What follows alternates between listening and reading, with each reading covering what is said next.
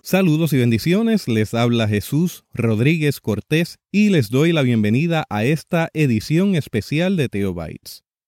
Hace un año, exactamente entre huracán y huracán, tuve la oportunidad de llevar a cabo una conferencia con el cuerpo pastoral de la Iglesia Bautista en Puerto Rico. El motivo, un código de ética ministerial en las redes que sería añadido al reglamento existente de la denominación. Estuve participando en varios conversatorios con el pastor general en aquel momento, Roberto Diepa, y con asistencia legal, entonces tuve la oportunidad de colaborar en la redacción de este documento. El mismo es un documento novel, ya que no es de mi conocimiento que en alguna denominación histórica en Puerto Rico exista tal documento específico para las redes.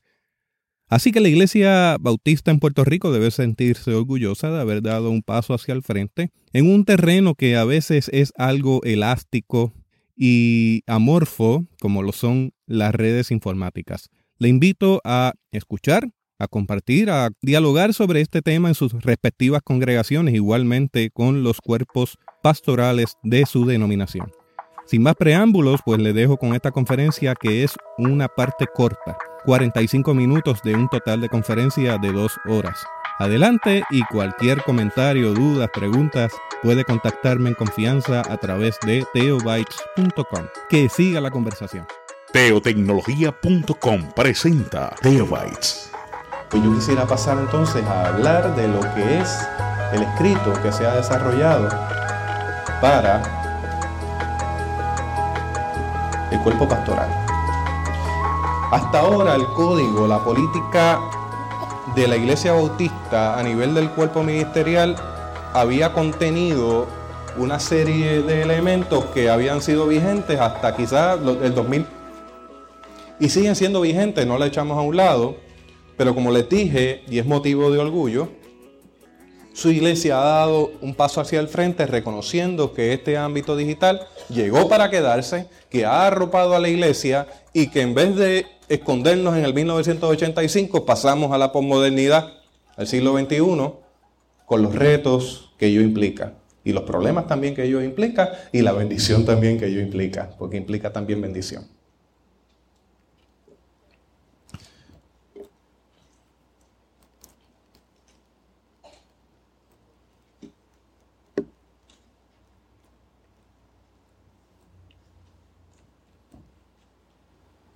Voy a comenzar leyendo. Política para las iglesias bautistas de Puerto Rico, para el cuerpo ministerial en cuanto al uso adecuado de la Internet, redes sociales y otros medios de comunicación general y electrónica. La vocación pastoral revestida por aquellos valores del reino de Dios es testimonio de verdad, de integridad y de justicia. Es por ello que el desempeño de las tareas de la tarea ministerial debe reflejar en su práctica los valores del reino de tal forma que el testimonio de la iglesia sea uno que sirva para salvación, redención y renovación de las gentes. La tarea pastoral tiene en sus funciones el comunicar el mensaje del Evangelio y los valores del reino de Dios a amplios sectores. En ese sentido, los miembros del cuerpo pastoral, del cuerpo ministerial, tenemos la importante responsabilidad en la comunicación y en la difusión del mensaje. Eso requiere procurar la ética en los procesos de comunicación. El ejercicio de la comunicación en nuestra denominación debería ser ejemplar, reflejando los elevados modelos de verdad, responsabilidad y sensibilidad. Los miembros del cuerpo ministerial representan nuestra denominación y deben desempeñarse a la altura de los valores del reino de Dios.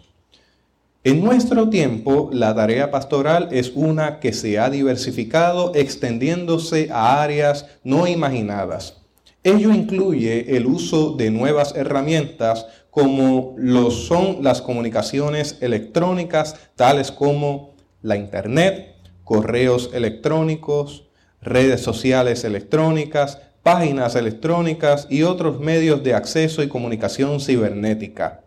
La utilización adecuada de los recursos mencionados constituyen indudablemente fuente de transformación útil a la causa del reino de Dios. No obstante, su uso demanda un desempeño de altura acorde con lo que Dios espera de nosotros y nosotras. Requieren un desempeño enfundado por las virtudes de la integridad, la honestidad, la confidencialidad, la fidelidad, el servicio y la exaltación de los valores del reino.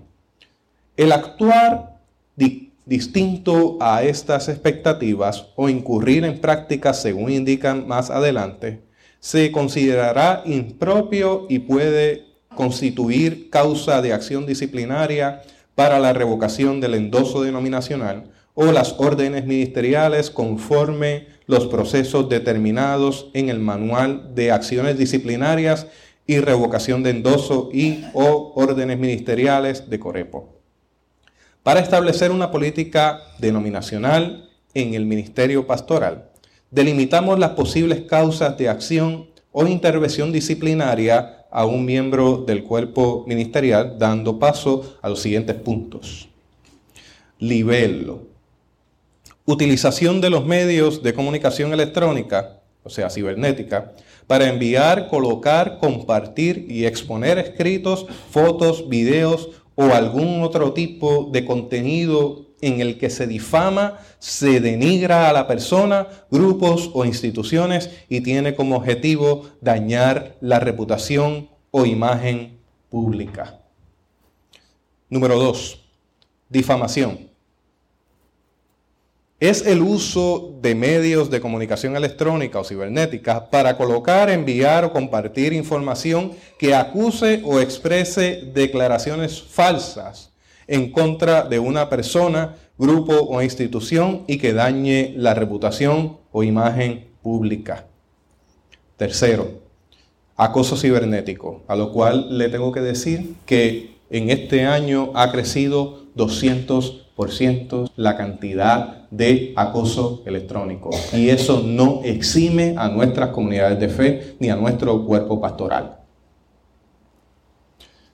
El acoso cibernético es la utilización de la tecnología y la comunicación electrónica cibernética en la que se llevan acciones metódicas, deliberadas y persistentes para acosar, amenazar, humillar o perjudicar o alterar la paz de un destinatario. Se me está dando también el caso de líderes, de pastores, pastoras, que están siendo acosados por miembros de su comunidad.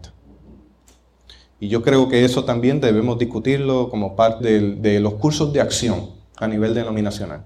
Yo he tenido por lo menos dos pastoras, porque se dan mayormente con mujeres, que me han llamado para buscar asesoría sobre acoso cibernético, donde una oveja le está enviando mensajes ofensivos y amenazantes. De hecho, eso es algo que tengo pendiente en el podcast tratar.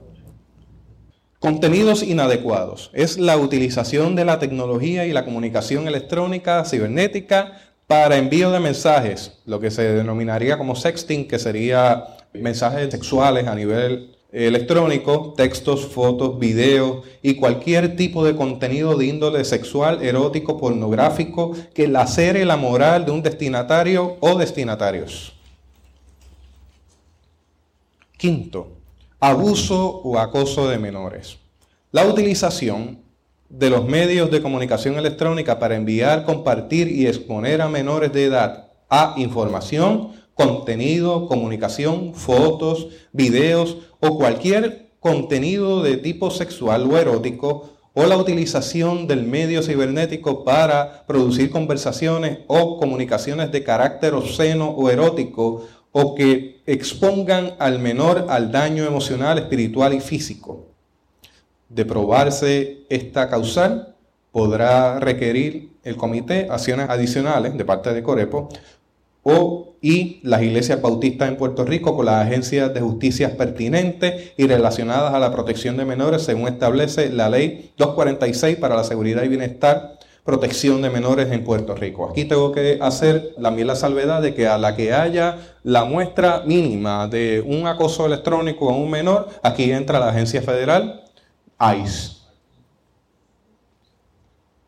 Entran y ellos van a encargarse de recopilar toda la información y toda la data para procesar a la persona. Y ICE fue quien trabajó con esta persona que fue el que le mencioné anteriormente, que fue presidente de la Junta de Ancianos de una iglesia en Sidra, independiente, insisto, para que no le pongan nombre bautista pensando que a lo mejor fue una iglesia nuestra, no lo fue.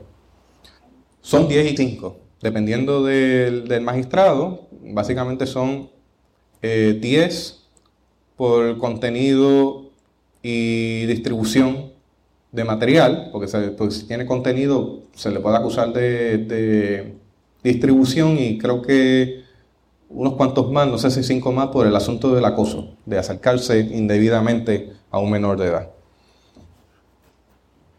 Sexto, exposición de la información institucional. Aquí es un caso que yo le estaba hablando recientemente. Yo he visto reuniones que son de la entidad. Estamos discutiendo aquí qué vamos a hacer con tal cosa. ¿Cómo nos vamos a expresar con respecto a esta ley, a esta situación social? Y están haciendo una lluvia de ideas. Y a alguien se le ocurre grabar, ya sea en video o publicar en vivo, esa conversación. Pues eso tenemos que ponerle un alto a nivel denominacional porque no debe ocurrir porque es informar algo que está en proceso y que no es final y que requiere unificar la voz y que requiere autorización final para dilucidarlo a nivel público. Entonces doy lectura a la exposición de la información institucional. La utilización de los medios de comunicación electrónica, cibernéticos, para divulgar compartir, exponer o enviar de forma deliberada y malintencionada información relacionada a asuntos que competen a las comisiones, juntas, comités o a los organismos de trabajo de la Iglesia Bautista en Puerto Rico y que se mantienen en fase de discusión, análisis, consulta y que puedan inducir a la confusión y a la desinformación en las iglesias, la feligresía y el cuerpo ministerial. En nuestra libertad de conciencia tenemos también la libertad de denunciar. Si entendemos que las cosas no están yendo por donde deberían estar yendo y es un asunto de conciencia. Ahora bien, hay que dar espacio a los diálogos y esperar a la voz final. Hermano. Si esa información institucional es producto de una grabación en violación de la Constitución. Muy bien. Muy bien. Perfecto.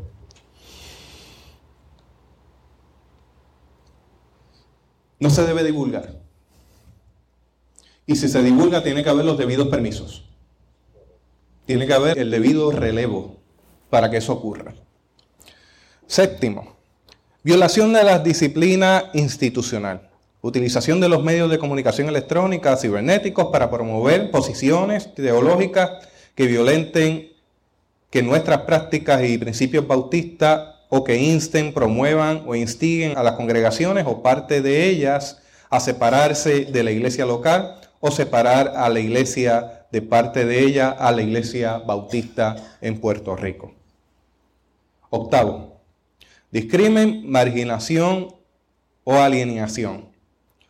Utilización de los medios electrónicos cibernéticos para enviar, compartir, exponer contenidos, fotos, videos o algún otro contenido que menoscabe el bien integral o dignidad de las personas, alienándolas, marginándolas, aislándolas o discriminándolas por su raza y pertenencia ética, sexo, edad, discapacidad y religión. Yo creo que eso es un asunto que está dado y que se ha discutido a cabalidad por nuestra idiosincrasia. Sin embargo, usted y yo formamos parte de comunidad que hay ciertos tipos de racismo y hay diferentes tipos de discrímenes y hay formas de discrimen.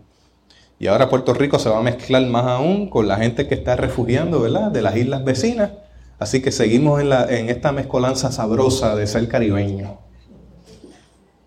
Pero usted sabe muy bien que las posturas presidenciales han levantado el velo de algo que siempre estuvo ahí, el discrimen.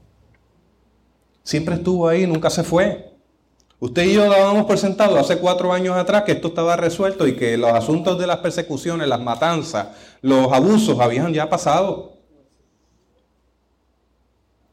Y de repente este año entra el presidente y uno comienza a ver todo este movimiento y se da cuenta que nunca se fue. Y que de alguna forma las expresiones presidenciales han dado alas a que la gente le dé libertad a hablar y a decir lo que piensa. Entonces, usted y yo no estamos exentos de ello, porque en nuestra isla existe también las posturas racistas. Entonces, ¿cómo participamos de ello a través de las redes? Promoción de la violencia, utilización de los medios electrónicos o cibernéticos para exponer, compartir y enviar fotos, videos u otro material con contenido dirigido o que se pueda relacionar a la promoción, apoyo del comportamiento violento en todas sus manifestaciones y que fomente la violencia de género. Décimo, la información médica divulgación o exposición por medios electrónicos, cibernéticos, de la información relacionada a condiciones de salud de una persona, tratamiento o alguna otra información relacionada a la salud de una persona, personas o grupos de personas, sin la autorización requerida, verificable de la persona o de representantes autorizados. 11 información personal privada. Utilizar los medios electrónicos o cibernéticos para colocar, exponer, enviar, compartir información, es decir, fotos, videos o cualquier otro contenido de carácter privado sobre una persona, familias sin consentimiento y que pueda violentar la privacidad o la intimidad. La presentación de una querella en la comisión por algunas de estas causales anteriormente descritas, permitirá que se continúe el proceso descrito en este manual para una acción disciplinaria según corresponda.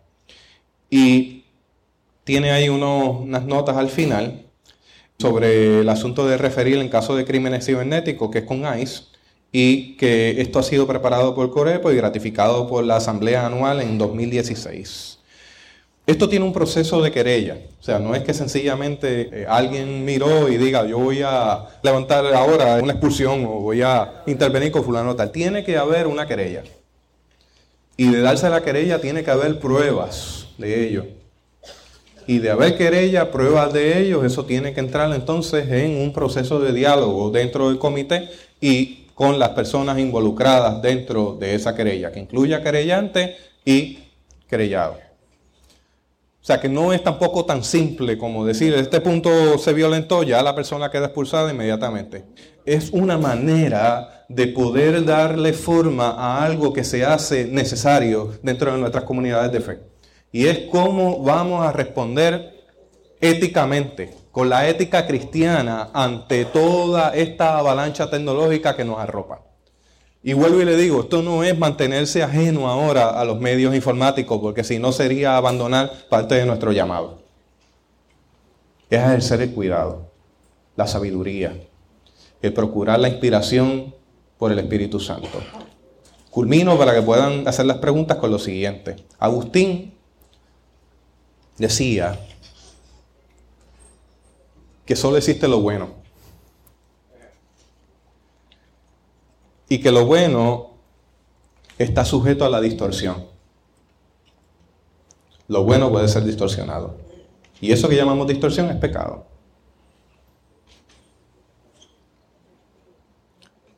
O sea que lo que tenemos es bueno porque es de Dios. La tecnología es de Dios porque viene de elementos encontrados en la creación. Ahora bien, Agustín decía también otra cosa. A mayor el bien, mayor la distorsión a la que está sujeto. Y usted y yo tenemos un llamado pastoral a responder con una ética cristiana de la tecnología, siendo militantes. Y cuando digo militantes no es refiriéndome a ser punitivos.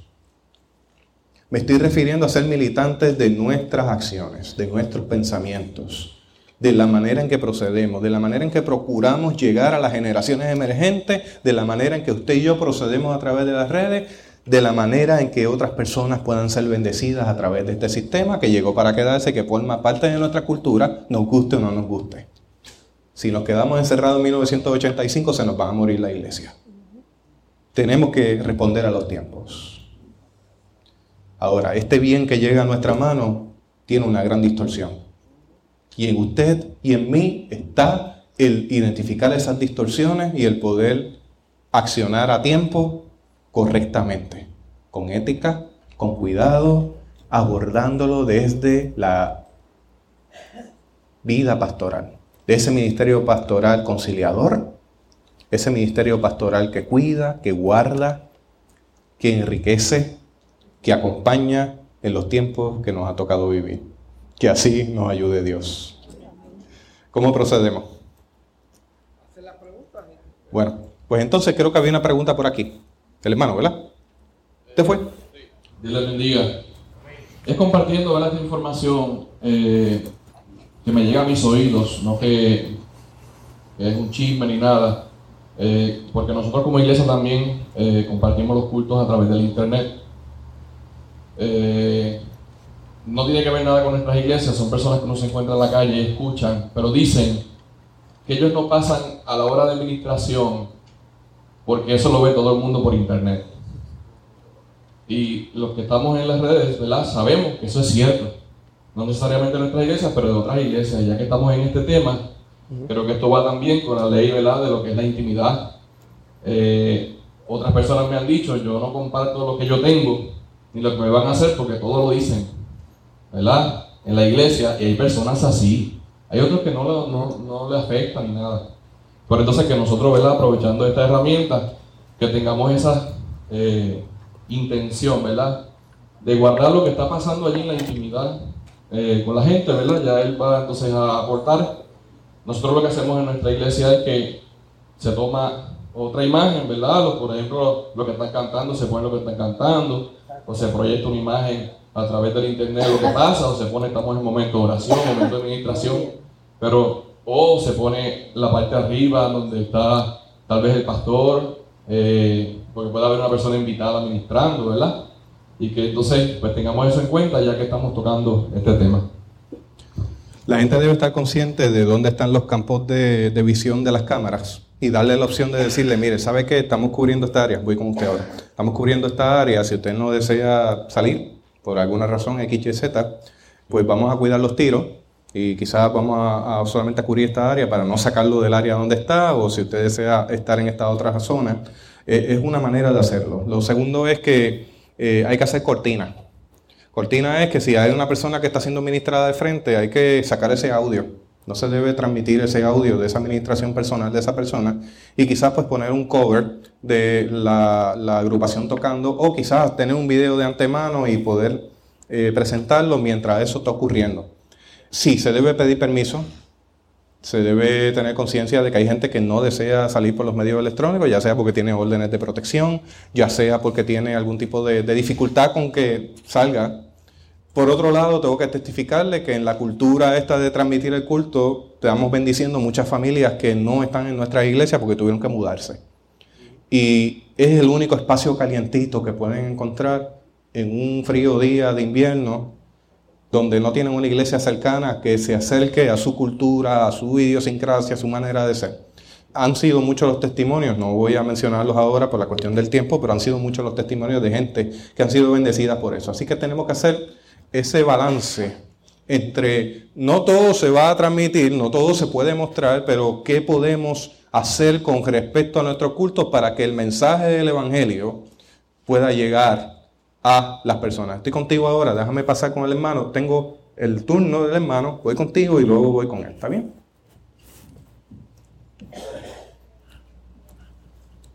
Por favor, eh, Pastor Berríos, es por, para dos cositas. Si puedes mencionar, aunque sea, si no lo tiene la mano, lo, que debería decir el contenido del, relevo, más o menos, como un, uh un modelito de lo que debe decir el relevo de, para poder utilizar la... ¿ah? Okay. La denominación tiene un relevo.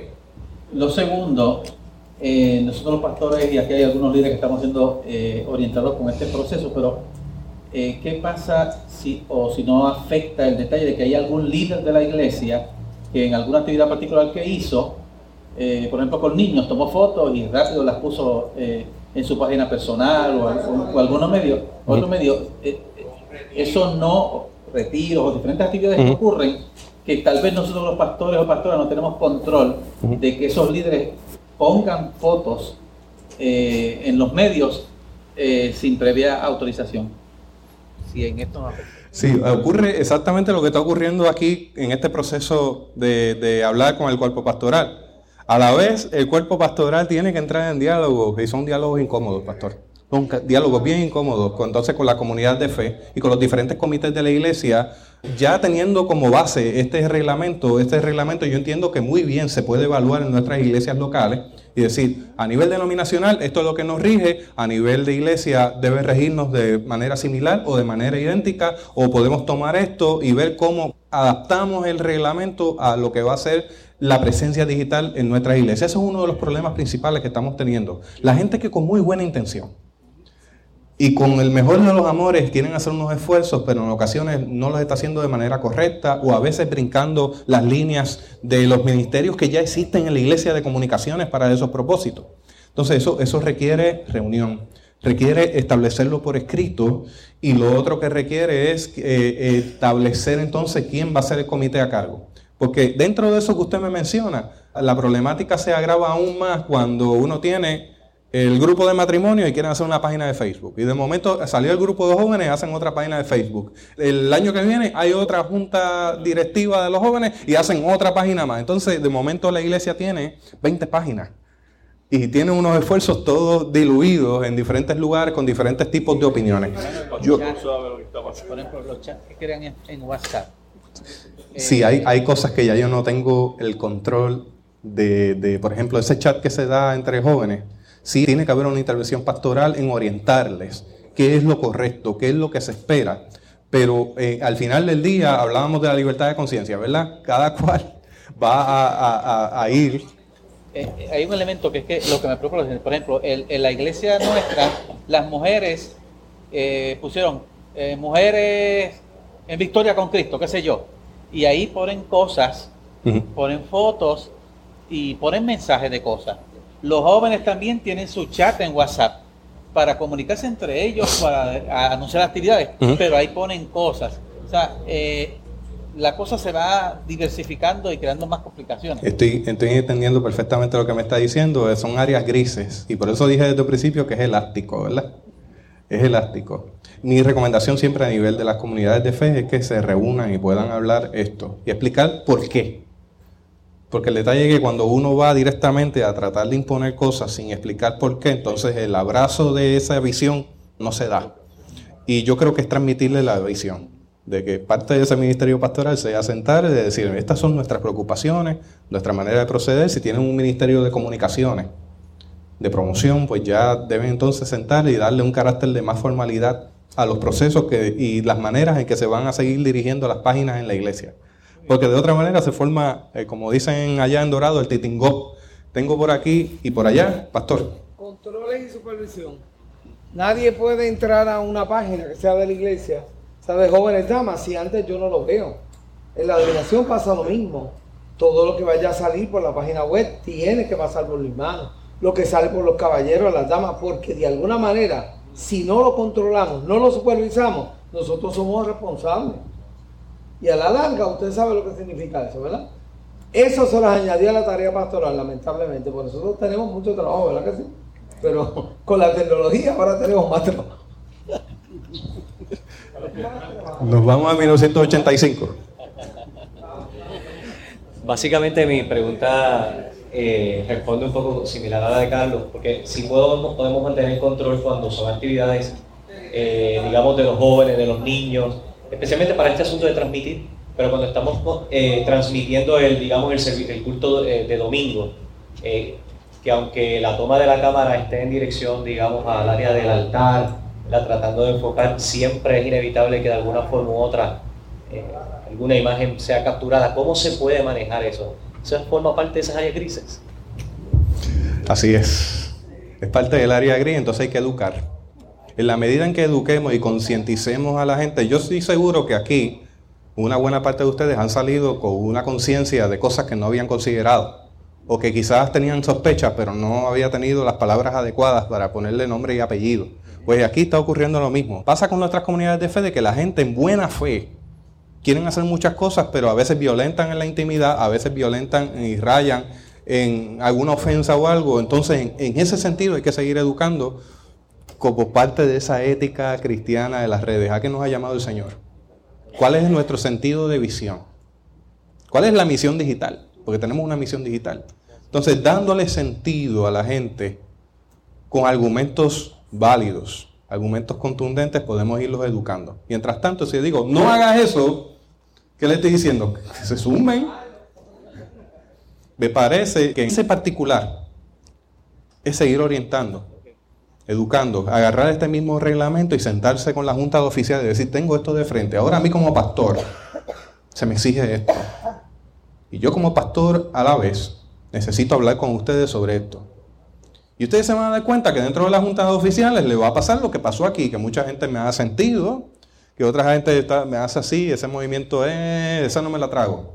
Pues eso también pasa, pero yo creo que dentro del diálogo se ha concientizado de las situaciones que hay, que hay unas respuestas legales de la iglesia a esta situación. Porque eso es lo triste, o sea, si usted y yo no cuidamos en nuestras comunidades de fe la privacidad, el asunto de la protección a menores, los asuntos raciales y sucesivamente todo lo que está mencionado ahí, usted y yo somos cursos de, de acción de una demanda y encontrarnos en una situación por desconocimiento y el desconocimiento de la ley no nos exime de cumplirla. Y entonces en ese sentido nos da herramientas para poder anticipar problemas futuros. Mira, tan sencillo, un líder de jóvenes interactuando en el grupo de WhatsApp de los jóvenes y haciendo quizás algún chiste subido. ¿Qué situación trae esa a la iglesia en un escándalo que a lo mejor a conciencia o en la confianza o con toda alevosía, ese joven está induciendo al grupo a que entren en otras dinámicas? Entonces yo creo que eso se puede prevenir diciéndole, esta es la que hay. Tú eres líder de joven, tú eres consejero de jóvenes, te voy a decir una cosa. Esto es lo que dice la regla. Y si pasa esto, esto es lo que va a ocurrir ya lo sabes de antemano, por si acaso acaricias la idea. Entonces, eh, eh, parte de la función pastoral, lamentablemente, incluye ese ámbito. Tenemos que de aquí salir a nuestras comunidades de fe y hablar con nuestras comunidades de fe. Voy con el hermano y luego voy con usted.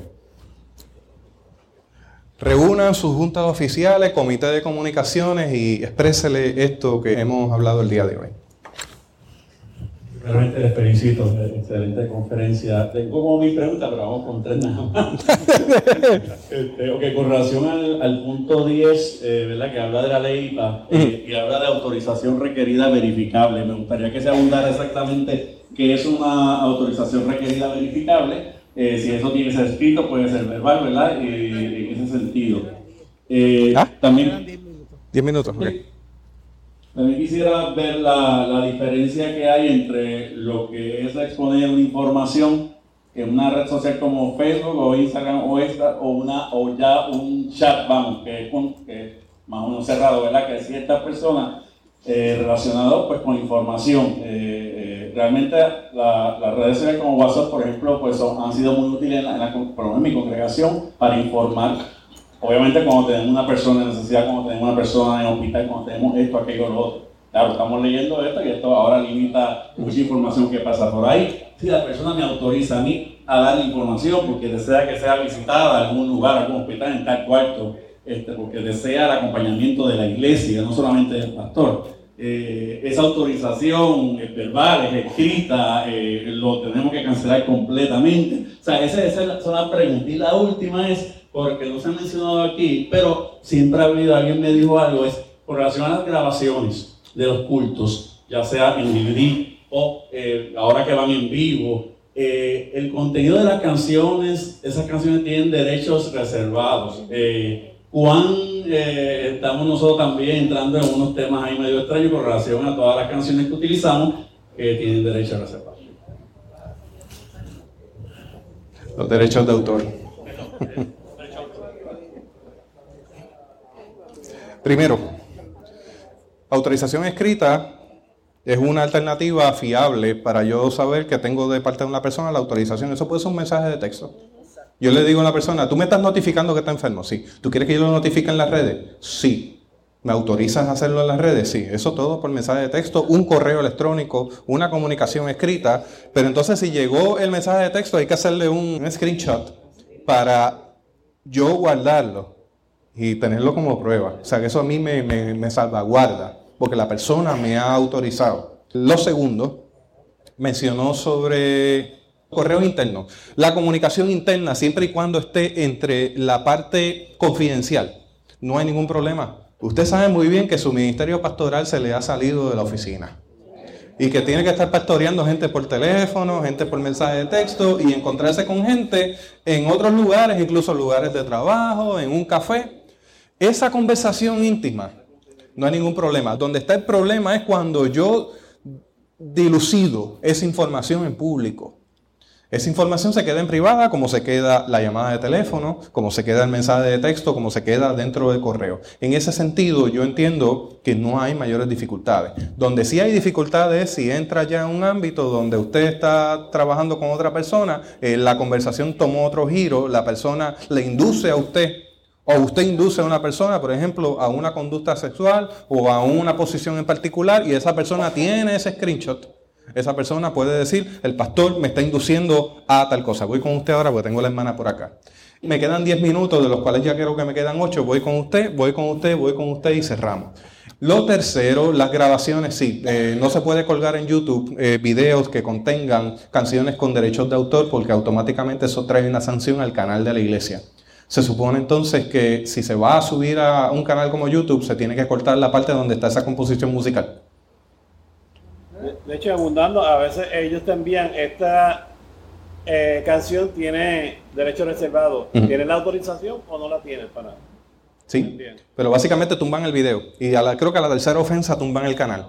En mi caso, eh, que yo tengo el podcast, yo tengo una música diseñada para mi podcast. Yo mismo la compuse, la mandé a construir y tiene unos elementos que yo escogí que la hacen única. Y en ese sentido yo les invito a que si usted está generando material para las redes, sean genuinos, sean originales, no hagan copy-paste. No tomen música ni ilustraciones de otras personas porque eso puede generar un problema legal eventualmente. Hermano. Agradezco la oportunidad de la conferencia, ha sido muy, muy ilustrativa. Hay una serie de puntos que me gustaría saber si se pueden someter por escrito para no consumir mucho tiempo, a no sé si a Corepo o a la Junta Directiva para que, para que... Yo le sugeriría que fuera con Corepo y entonces Corepo me puede consultar a mí en, en el caso. En evaluación lo pueden escribir sí. lo que ustedes desean. Sí. Si quieren una guía, si quieren un cambio, si quieren que analicen una cosa más. Una recomendación. Una recomendación de legalmente se ponga esto. Todo ese tipo de cosas. Sí, porque no.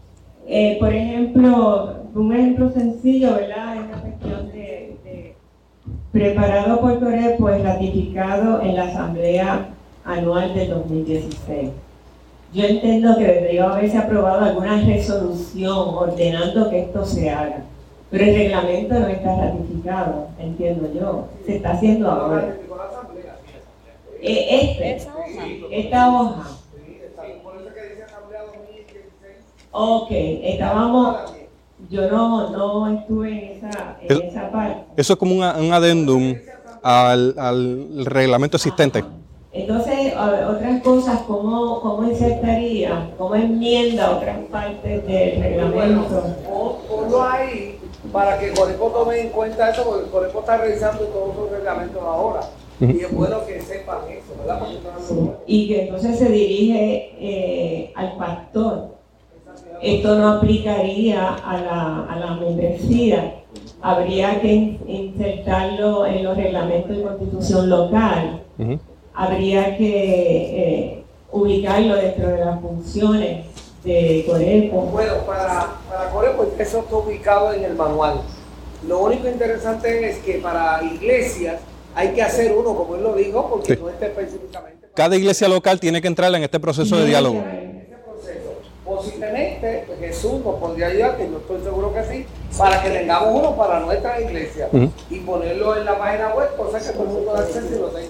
Está bien, entonces, de tal manera que las definiciones incluyan, como hay unos términos que son de, de implicación legal, que entonces incluya este, que se va a proceder, porque la determinación de qué nivel o de difamación ya son procesamientos criminales. Yo creo que debe haber una orientación fuerte a la iglesia local. Sería el- Muchas gracias. ¿Cómo no?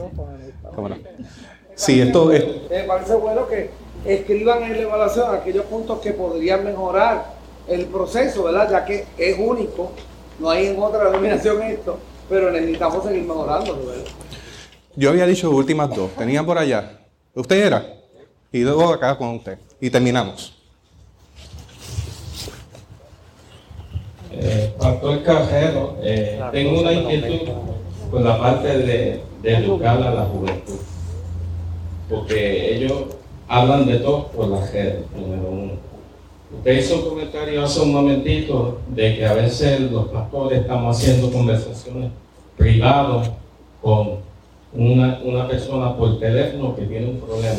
Le quiero asegurar, lo que tú hables por el celular y por cualquier teléfono en su casa no es privado, es interceptable y te lo digo porque Eso lo, eso lo sé yo que trabajo en la yo lo industria. hacía Yo lo en sé. la Fuerza Aérea. Pues mire, yo trabajo en la industria de telecomunicaciones y yo sé cómo funciona eso.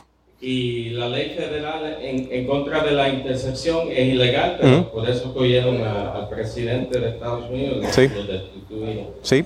Y nada es privado, ni las redes, Ujú. y los niños, todos estos niños, y esa es una inquietud que yo tengo con la Ujú. juventud en la iglesia de nosotros. Ponen fotos en el internet de actividades en traje baño, en las playas, bien, y son de la iglesia. Entonces el problema que ten- tienen con eso es que ellos no entienden que cuando van a buscar un empleo también, Ujú, ujú. ellos están haciendo un perfil digital de su vida. Y cada vez que van a un restaurante y dicen, estoy comiendo esto, estoy haciendo esto, me bebí esto, hice lo otro, están haciendo un perfil digital de lo que ellos hacen. Personalmente, en mi opinión, conociendo el mundo electrónico, porque he trabajado 38 años en eso, yo la iglesia sí, a veces tiramos el culto, lo hemos hecho por internet, eh, pocas veces, pero hay que tener todo este cuidado que tú dice ahí. Y creo que esta charla ha sido fantástica, eh, pero necesitamos mucho más. Pues gloria a Dios por eso.